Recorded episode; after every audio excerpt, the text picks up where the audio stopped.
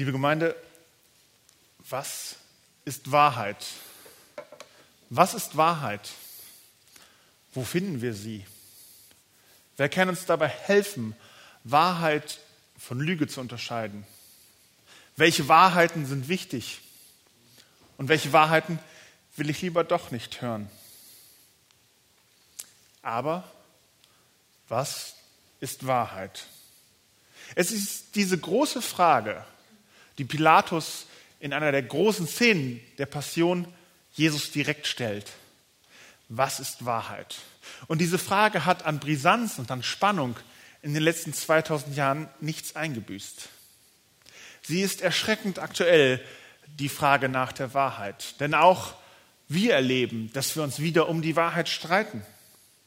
Unter Freunden, im Familienkreis, in der Gemeinde, in der Gesellschaft. Wir streiten wieder um die Wahrheit, beziehungsweise manchmal darum, Recht zu behalten. Wahrheit, das will ich gleich ganz am Anfang sagen, ist etwas anderes als Recht zu behalten. Wo können wir diese Wahrheit aber finden? Und ist nicht alles irgendwie mit einer bestimmten Absicht gesagt? Ich meine, gerade heute welche unabhängigen Medien sind noch wirklich unabhängig? Wie kann ich meine Meinung bilden in einer Vielzahl von Fakten, die mich teilweise verwirren? Jetzt mal Hand aufs Herz. Gibt es die eine Wahrheit heute überhaupt? Ich sage ja. Es gibt eine Wahrheit in einer Person, Jesus Christus. Und dieser Person will ich mich heute Morgen in der Predigt nähern mit euch. Und dazu habe ich ein paar Schritte vorbereitet. Einmal geht es natürlich, wie gesagt, um Jesus. Dann geht es auch um Fake News. Ein Thema, wenn man heute über Wahrheit spricht, das man kaum ausklammern kann. Und dann geht es noch um Zombies, aber das seht ihr dann. Also, rein in den Text, rein ins Johannesevangelium. Ich lese von vorne. Da ging Pilatus wieder hinein ins Prätorium und rief Jesus und sprach zu ihm, bist du der Judenkönig? Jesus antwortete, sagst, sagst du das von dir aus oder haben es dir andere über mich gesagt? Pilatus antwortete, bin ich ein Jude? Dein Volk und die Hohepriester haben dich mir überantwortet. Was hast du getan? Jesus antwortete, mein Reich ist nicht von dieser Welt. Wäre mein Reich von dieser Welt, meine Diener würden darum kämpfen, dass ich den Juden nicht überantwortet würde. Aber nun ist mein Reich nicht von hier. Da sprach Pilatus zu ihm, so bist du dennoch ein König? Jesus antwortete, du sagst es, ich bin ein König.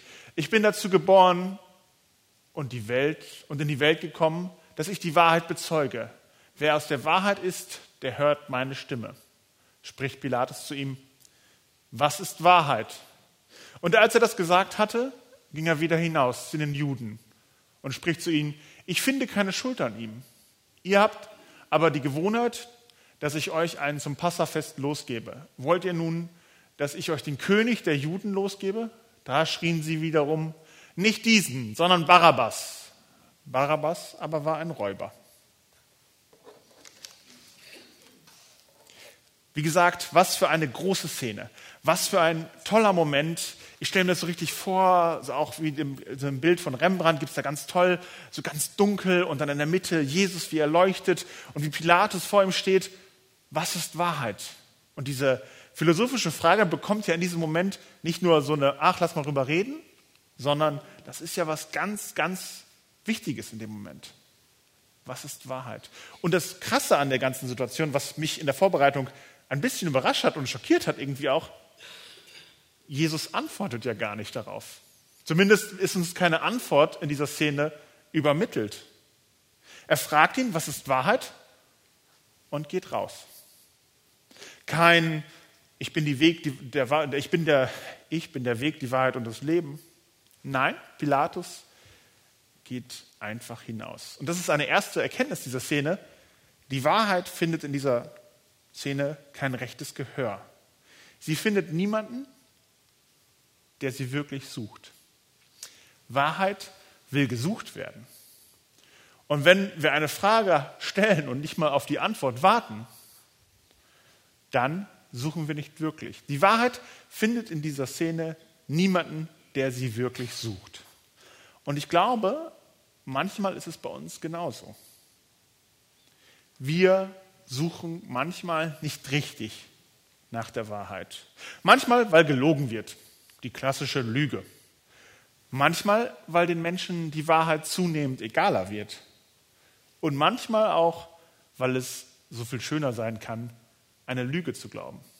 Weil Lügen sich anpassen können, weich und geschmeichsam sein können. Die Wahrheit kann manchmal hart sein, die Lüge nicht unbedingt. Ich habe euch ein paar Beispiele gemacht, mitgebracht über Lügen, die sich auch deswegen verbreiten, weil den Menschen entweder die Wahrheit egal ist, weil sie oder weil sie eine Lüge für ihr Weltbild, für ihre Welt stimmiger finden. Wie gesagt, ein paar Beispiele. Am 12. Januar 2016 kommt die kleine 13-jährige Lisa F. in Berlin-Marzahn nicht mehr nach Hause. Sie behauptet am nächsten Tag, sie sei von drei Arabern vergewaltigt worden. Ihre russlanddeutschen Eltern haben sie am Tag zuvor vermisst gemeldet. Und die Nachricht gelangt natürlich an die Presse und verbreitet sich schnell auch in den Russland, russischsprachigen sozialen Medien in Deutschland. Wie sich bald darauf herausstellt, hat Lisa F. gelogen. Sie hat Probleme in der Schule und hat bei ihrem Freund übernachtet, von dem die Eltern nichts wissen sollen. Trotz einer Stellungnahme der Polizei breitet sich die Geschichte der Vergewaltigung weiter aus. Ein russischer Staatssender bezichtigt die deutschen Behörden sogar der Vertuschung. Vor dem Kanzleramt in Berlin demonstrieren 700 Menschen für Lisa F. Und vor dem Flüchtlingsheim demolieren Russlanddeutsche den ganzen Eingangsbereich und verletzen den Wachmann. Noch zwei Wochen später wirft der russische Außenminister den deutschen Behörden vor, die Wirklichkeit politisch zu übermalen, wofür ihn der damalige deutsche Außenminister scharf kritisiert. Der Fall Lisa F. reiht sich in eine Geschichte von zahlreichen reichen Falschmeldungen in jüngster Zeit ein, die politische Bedeutung gelangen. Anfang 2016, Dezember, nee, Anfang Dezember 2016, fährt Edgar Madison in Washington DC zur nächsten Pizzeria und stürmt mit einem Sturmgewehr rein. Die Pizzeria heißt Comet Ping Pong, weil er im Internet gelesen hat, dass dort ein Kinderpornografiering agiert, in dem auch Hillary Clinton mitarbeitet. Er feuert drei Schüsse ab zum Glück wird niemand verhaftet. Der Schütze hing einer im Internet weit verbreiteten Verschwörungstheorie unter dem Hashtag Pizzagate an. Das klingt für mich auch erstmal total Banane, aber der Mann hat ein Gewehr sich besorgt, um für Recht und Ordnung zu schaffen, weil er das geglaubt hat, was er gelesen hat. Ende Dezember 2016 ließ der pakistanische Verteidigungsminister auf einer Webseite Israels Verteidigungsminister hat gesagt, falls Pakistan unter irgendeinem Vorwand Truppen nach Syrien schickt, werden wir Atombomben einsetzen. Auf Twitter schreibt der pakistanische Außenminister dann natürlich, wir würden zuerst die Atombombe einsetzen. Die Nachricht auf der Internetseite, wo er es gelesen hat, war frei erfunden. Alle Geschichten, so passiert, kann man nachlesen in einem Buch, das ich zur Vorbereitung gelesen habe, Tut mir leid, der Titel heißt Bullshit. Alles, was man über Fake News wissen muss. Ähm, ist ein harter Titel, ich habe ihn aber nur zitiert. Diese Geschichten sind so passiert. Und ich wette, einige von uns oder fast jeder im Raum kennt das auch aus dem näheren Familien- und Freundes- und Bekanntenkreis, dass auf einmal Geschichten aufgetischt werden, wo man schon so denkt, so, na, kann das wohl stimmen? Die werden aber mit so einer Vehemenz und so einer Unbelehrbarkeit vorgetragen, dass Halbwahrheiten auf einmal wie Wahrheiten behandelt werden. Es werden Geschichten mit Tatsachen, mit Fakten, aber letztendlich vor allen Dingen mit eins, mit Angst. Warum ist das so? Warum haben wir Angst manchmal auch vor der Wahrheit? Wie kommen wir der Wahrheit auf die Schliche? Und wie gesagt, dazu ein paar Gedanken zu Jesus und zu Zombies. Kurze Umfrage, wer weiß ungefähr, was ein Zombie ist? Mal kurz die Hand heben. Ja, gut, dass ich was vorbereitet habe, das zu erklären. Für alle, die nicht wissen, was Zombies sind, es sind sogenannte Untote. Sie laufen, obwohl sie schon tot sind, so willenlos auf der Erde rum und machen nichts anderes als meistens so laufen und wollen andere Menschen aufessen. Nach Möglichkeit andere Nicht-Zombies. Ich will euch gleich sagen, glaubt das nicht. Das ist eine Erfindung der Moderne. Das ist so in Computerspielen, Filmen und Büchern geht es um Zombies. Die gibt es nicht wirklich. Das sage ich nochmal in aller Deutlichkeit. Zombies gibt es nicht wirklich. Was ich aber bei der Vorbereitung gemerkt habe, dass auch diese einfache Wahrheit wie Zombies gibt es nicht wirklich, mittlerweile auch schon nicht mehr so von vielen Menschen geglaubt wird. Das US-Verteidigungsministerium hat 2017 Pläne in Auftrag gegeben, was man tun sollen müsste als Verteidigungsministerium bei einer Zombie-Apokalypse, einem Zombie-Angriff. Jetzt muss man sich auf der Zunge zergehen lassen, die gibt es nicht wirklich. Die haben wir uns ausgedacht, stehen in Büchern, Comics, Filmen. Und trotzdem muss man vorbereitet sein, falls es sie wirklich gibt. Darum soll es heute Morgen aber nicht gehen. Zombies sind also ferngesteuerte, also so fremdgesteuerte Wesen, die mehr schlecht als recht sich bewegen können und so einer Mumie gleich sich bewegen und auf dem Weg sind, nach Möglichkeit frisches Menschenfleisch, frisches Menschenfleisch zu fressen. Warum rede ich von Zombies? Warum so ein Beispiel? Weil ich manchmal entdecke, dass ich einem Zombie gleiche. Auch ich bin fremdgesteuert. Auch ich bin von meinen Wünschen, von meinen Lüsten, von allem, was über mich Gewalt gewinnt, gesteuert. Einfaches Beispiel. Ein Tag in meinem Leben hängt viel auch mittlerweile in der digitalen Welt ab. Ich starte, indem ich Musik bei Spotify anhöre, die mir vorgeschlagen wird. Das ist die Musik, die dir gefallen wird, Benedikt. Und ich drücke auf Play. Etwas später gehe ich ins Internet, Instagram, Facebook auch da werden mir Seiten vorgeschlagen, die mir gefallen könnten und Nachrichten, die mir gefallen könnten. Und wieder etwas später will ich bei Airbnb vielleicht nächsten Urlaub buchen und dann wird mir auch schon vorgeschlagen, was mir gefallen könnte. Und etwas später äh, mache ich Amazon Prime oder Netflix an und da werden mir auch dann die Filme vorgeschlagen, die mir gefallen könnten.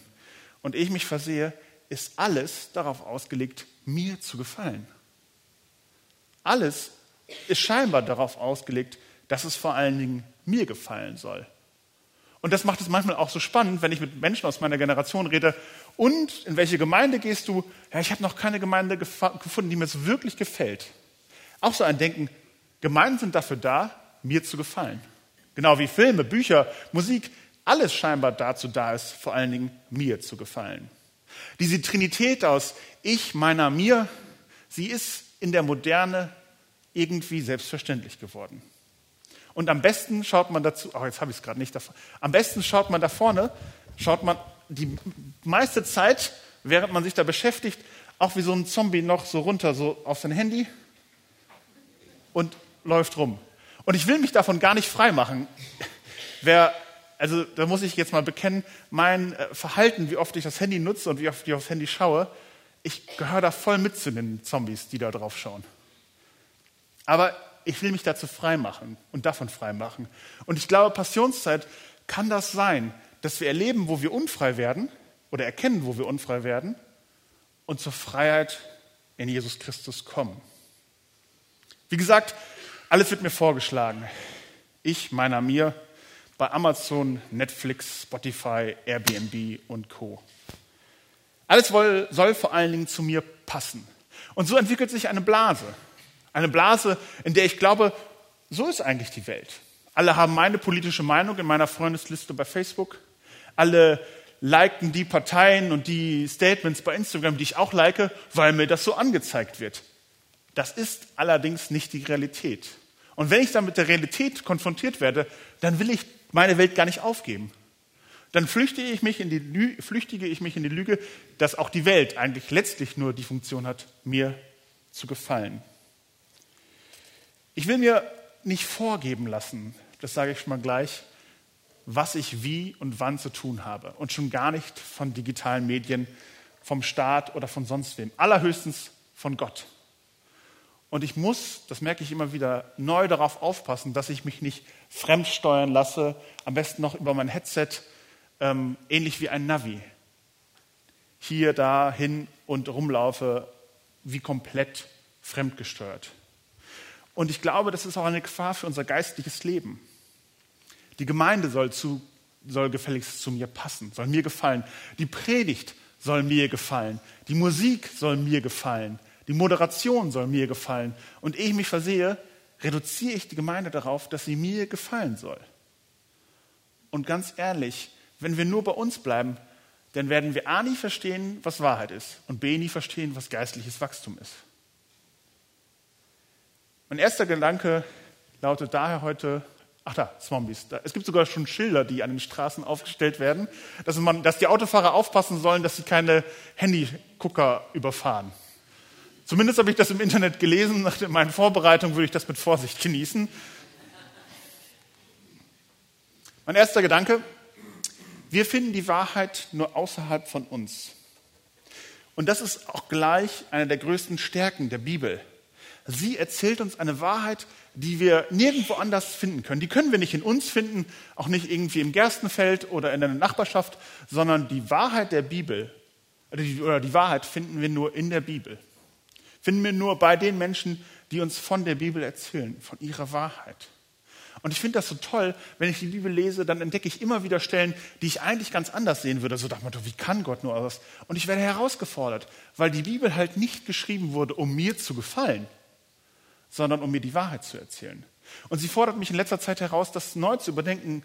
Benedikt, mach doch mal bewusst Dinge, die dich herausfordern, aus deiner äh, Komfortzone rausbringen.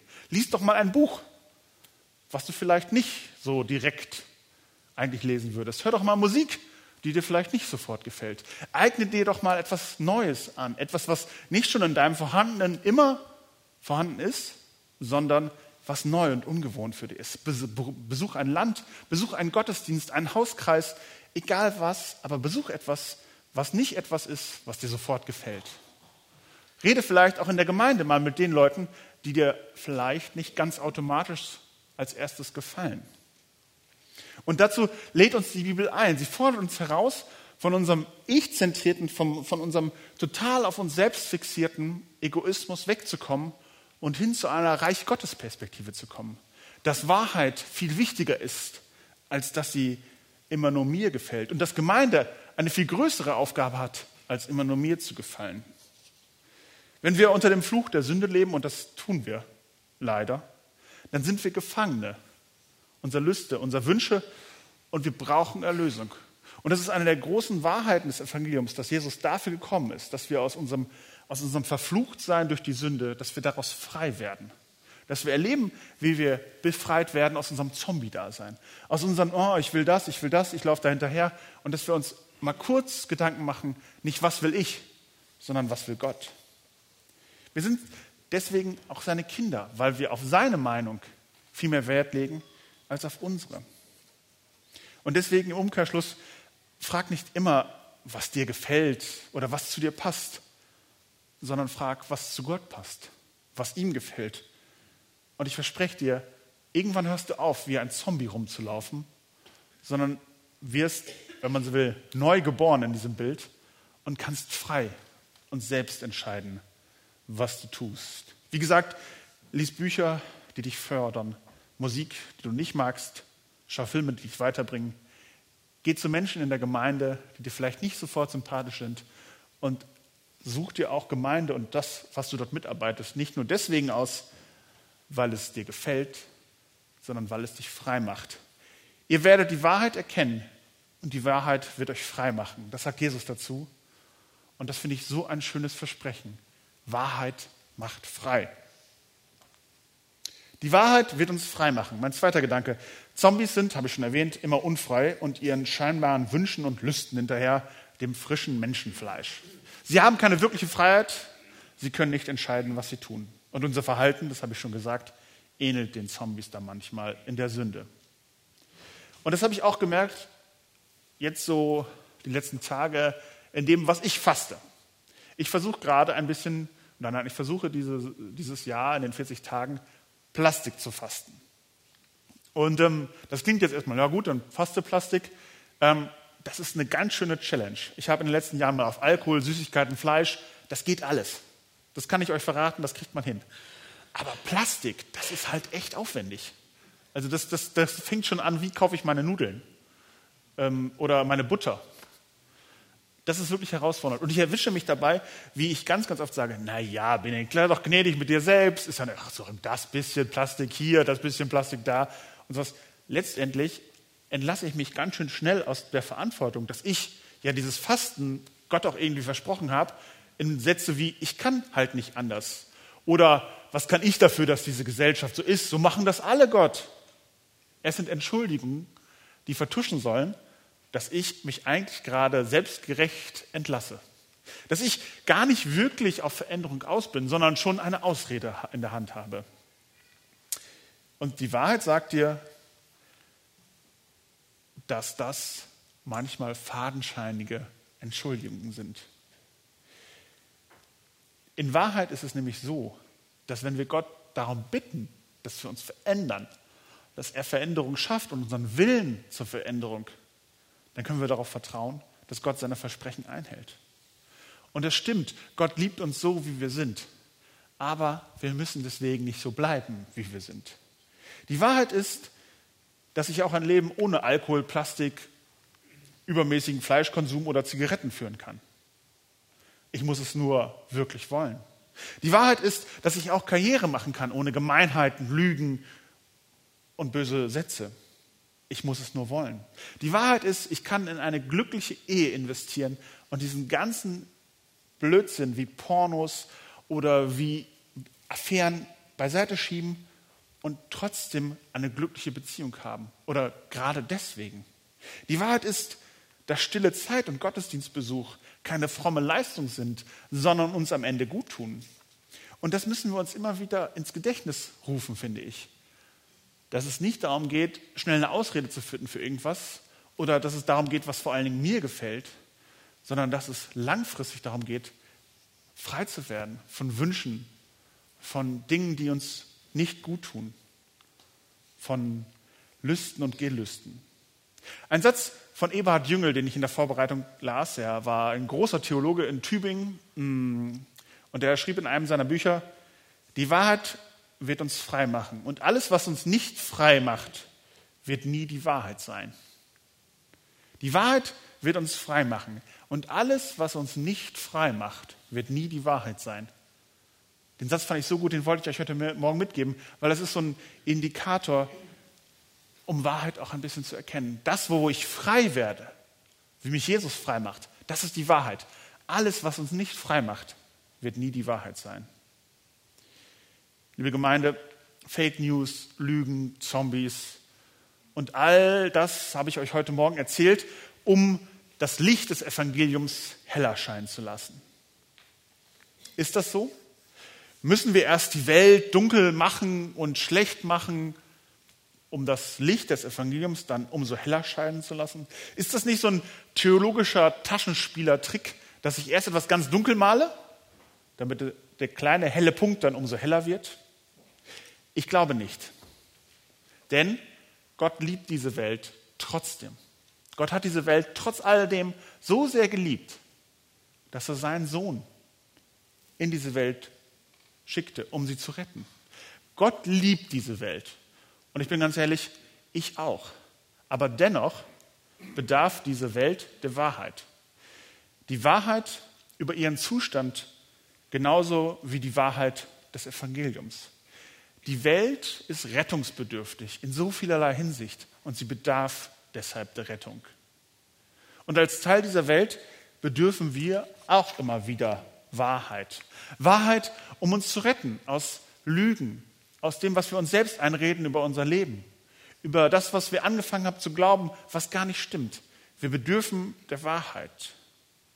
Und was diese Welt betrifft, das betrifft halt auch immer die fromme Welt. Und mein letzter Gedanke ist dazu, die Wahrheit will erkannt werden. Wahrheit will erkannt werden. Ich habe am Anfang gesagt, die Wahrheit finden wir nur außer uns, außerhalb von uns selbst. Die Wahrheit können wir uns nicht selbst sagen, ähnlich wie wir uns nicht selbst kitzeln können. Die Wahrheit muss uns gesagt werden. Und die Wahrheit ist immer, so habe ich es in meinem Leben erzählt, besonders stark in meinem Gegenüber, in dem mir Unbekannten. Vielleicht so ein Gedanke zum Weiterdenken. Gott auch wieder als den Fremden, mir unbekannten Gott sehen, als jemand, der viel größer ist und so viel anders ist als das, was ich mir vorstelle. Eine Chance, Gott kennenzulernen, neu kennenzulernen, besteht auch darin, ihn aus seinen Gedanken zu nehmen und zu sagen, weißt du was, Gott, du bist auch letztlich nicht dafür da, vor allen Dingen mir zu gefallen, sondern ich bin dazu da, dir zu gefallen.